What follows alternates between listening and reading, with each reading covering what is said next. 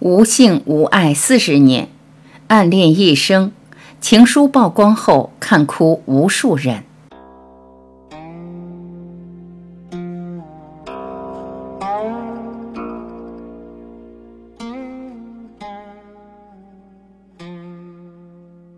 一八五三年，他在舒曼的家里初遇克拉拉，一见钟情，此后终生不娶。这一年，勃拉姆斯二十岁，才华横溢，俊美如画，是远近闻名的美少年。他被舒曼邀请到家中，当成座上宾。席间，他弹奏了一首自己做的 C 大调钢琴奏鸣曲。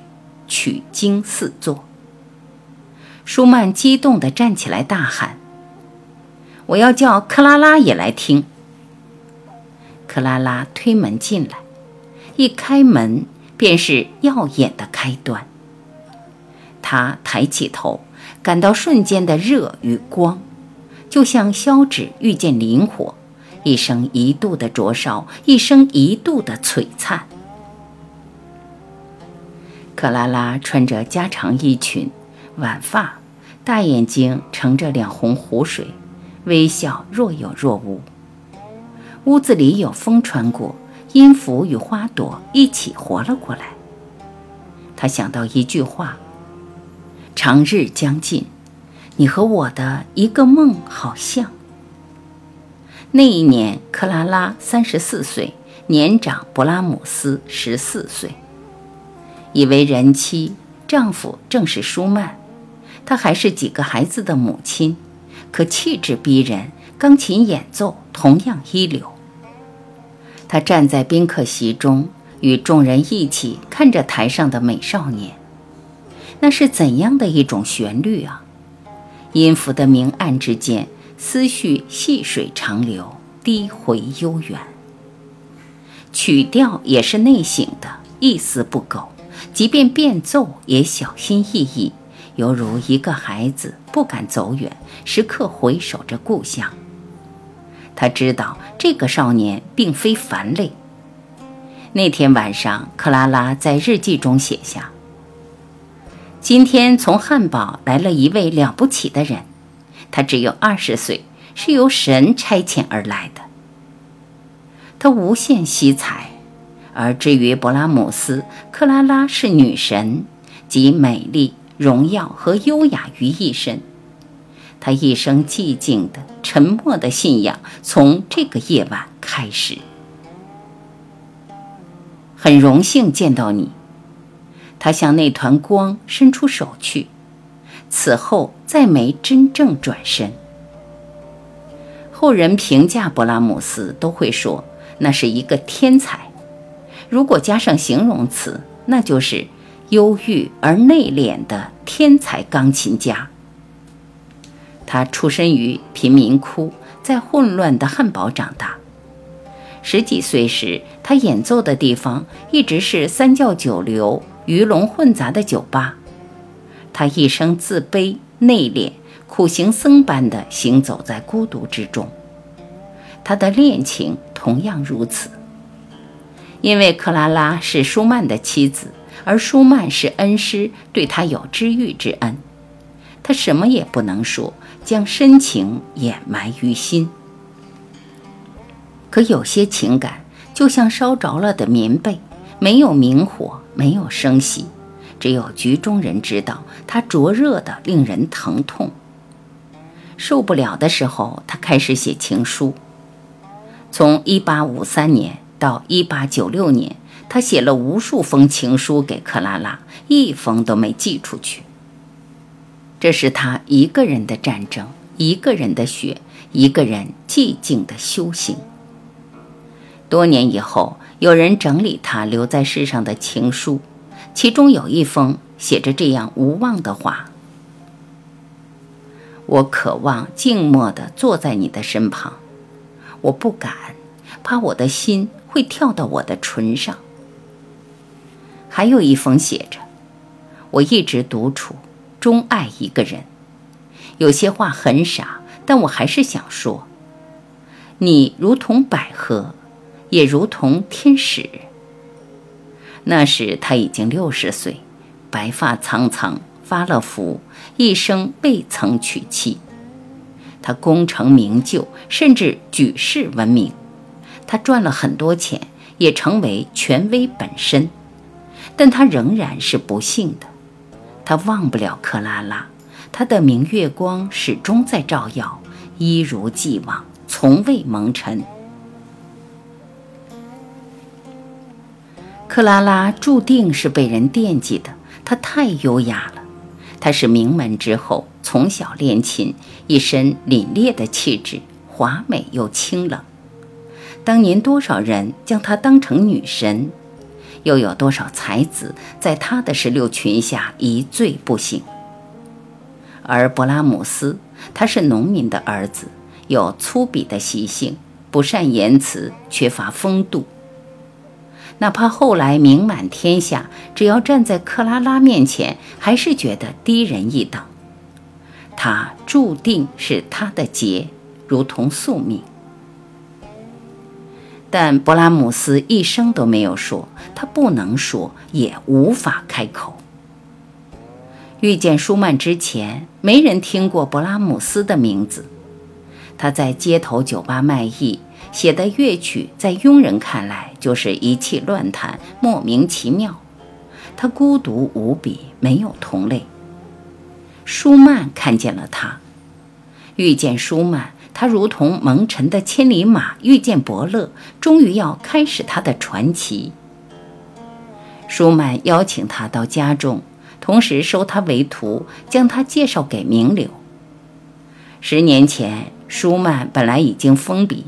但为了勃拉姆斯，他重新提笔写了著名的乐评《新的道路》，发表在影响力巨大的新音乐杂志上。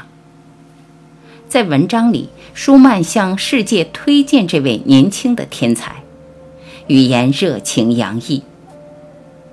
他开始发掘出真正神奇的领域，他是百年难遇的天才。这是舒曼一生中最后一篇音乐评论。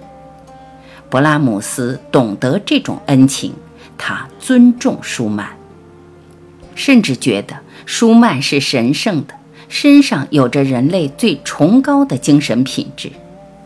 他说：“在认识你之前，我甚至觉得像你这样的人只存在于最稀有的人群之中。”每当我想到大家崇拜你们，就感到振奋。我甚至希望世界最好将你们遗忘，那样一来，你们就能够拥有更完满的神圣。那段时间，他住在舒曼家里，向舒曼学习作曲，也和他们夫妻相处，晨起交谈，落日练琴。这是勃拉姆斯一生中最温柔、最甜蜜的时候。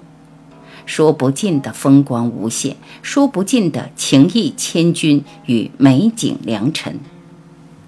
爱意泛滥时，节制羞涩的少年用理智设了一道坚固的堤坝，不允许有丝毫破绽。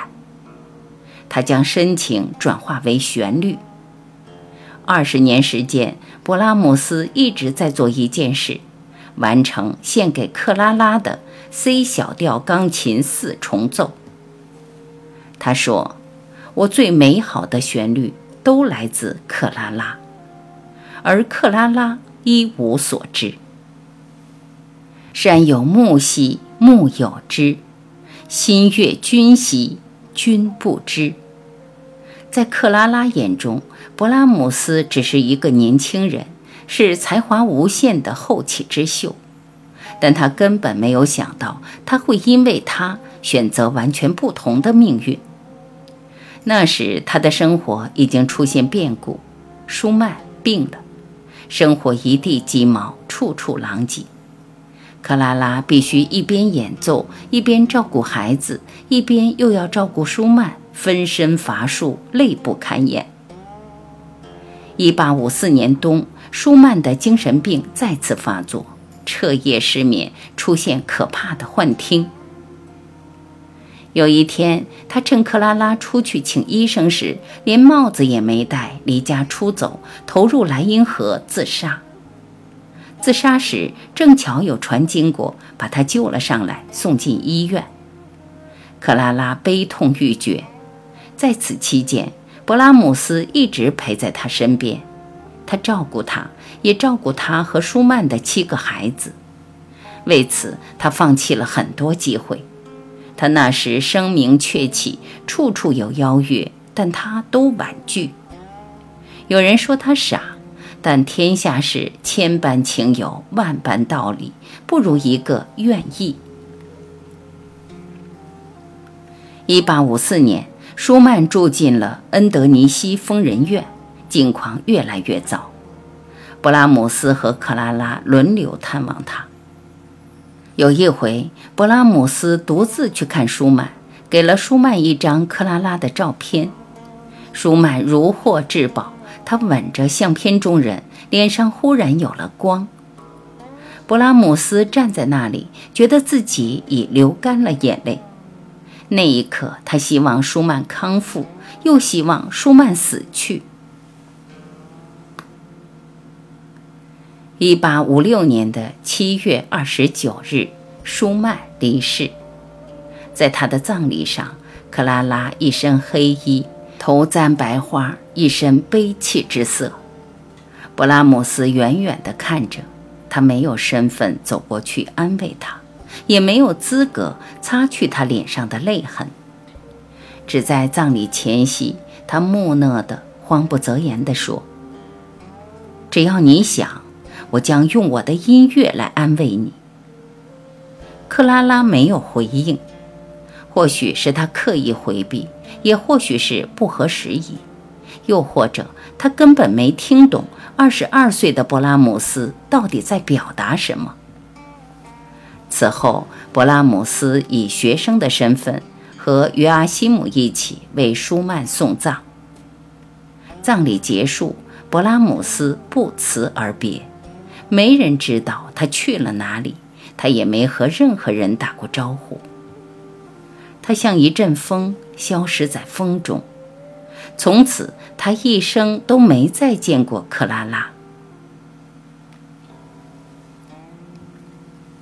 从1856年到1896年，整整四十年，他和她再没见过面。他曾告诉友人：“我一刻不停地想他。”他一直在资助他，关心他。他的每一支乐曲写出来，都会将乐谱寄给克拉拉。他的深情与克制与那个时代格格不入。那是一个狂热的时代，艺术家光怪陆离，极其叛逆。他们丧心病狂地将人的天赋、欲望、恶习尽情发挥，然后天才一个一个出现了。可是勃拉姆斯保持着一如既往的严谨，他不出错，不放纵，永远沉静，永远自信，懂得适可而止，避免奇谈怪论。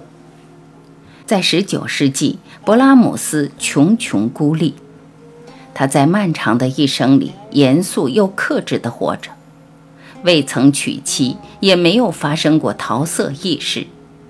他经常旅行。旅行时，他会在口袋里塞满糖果，每到一处就分给孩子吃。孩子们总是追逐着他，但他一生都没有自己的孩子。他反复地写信给克拉拉，却不寄出去。晚年的时候，他烧了所有信，只留下几封漏网之鱼，让我们得以复原他的旷世深情。在一封1855年8月的信中，勃拉姆斯写道：“我在对你的爱中体会到了至上的安宁。”他赞美他的举世罕有。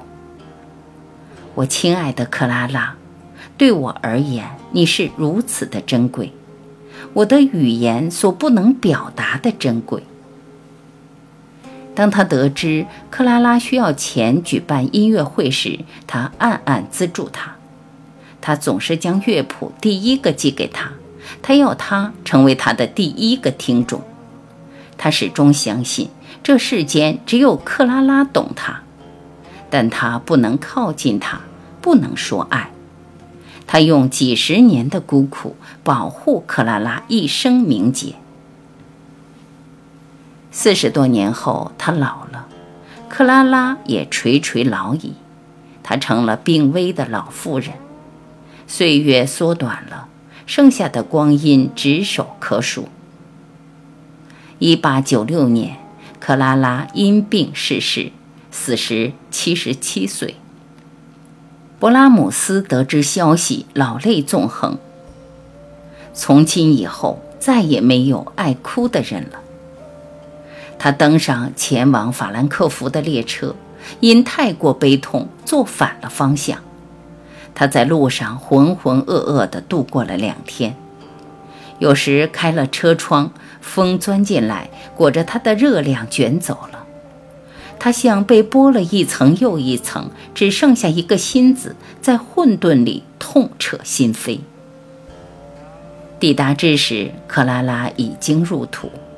他在他墓前拉响了写了四十三年的乐曲，一曲叫《因为他走向人间》，一曲叫《我转身看见》，以及死亡是多么冷酷。和我用人的语言和天使的语言，全为他所作。曲子如泣如诉，悲伤汹涌。那个黄昏的落日变成一只苍黄的篮子，水中月、镜中人都毫无例外的径直漏向无穷的深渊里去了。拉完曲子不久。勃拉姆斯也猝然离世。他的离世离克拉拉离世仅仅隔了十一个月。他的仆人说，离世之前，他曾关进房门，用整整三天时间弹奏为克拉拉谱写的钢琴曲。曲终之后，悲痛长哭。一个世纪之后。利泽穆勒在他的诗集《一起活着》里写下一首诗，名叫《浪漫曲》，献给这段难以定义的关系。每当我聆听那间奏曲，凄怆却盛放着温柔。我想象他们两人坐在花园里，在迟开的玫瑰花与暗暗流动的夜影里，让风景替他们发言。不留给我们任何可以窃听的私语，像一支歌已经唱尽，他们的故事也奏完了终章，没有别的旋律可言。只是世人总是会问：为什么他不靠近，牵起他的手，一起走完余生？可世间真的会有人情愿一生受苦，严谨地守在自己的秩序中，不打扰？不痴缠，兵荒马乱是自己的，幽幽暗暗、明明灭灭也是自己的。他容不得生命里有污点，也不会留下下戏去滋生流言。于是紧闭双唇，在岁月面前，将所有澎湃都说给自己听。深情总似无情。从来都是这样的。那一年，勃拉姆斯声名乍起，他乘坐火车前往意大利，在苏联托的橘子园里，他坐着喝着香槟酒，看海豚在悬崖下的那不勒斯湾戏水，忽然泪流满面。有人问他：“勃拉姆斯先生有什么不对吗？”他黯然：“我只是想到一个人。”再问，什么也不说了，还能说什么呢？再提起，就是地老天荒的寂寞。一切已成烟云，悲心焦急的往昔，最后都归于寂寂大荒，如同大梦已去，一切了无痕。只剩一折乐章，在一百年后的长夜，讲述。曾经的发生。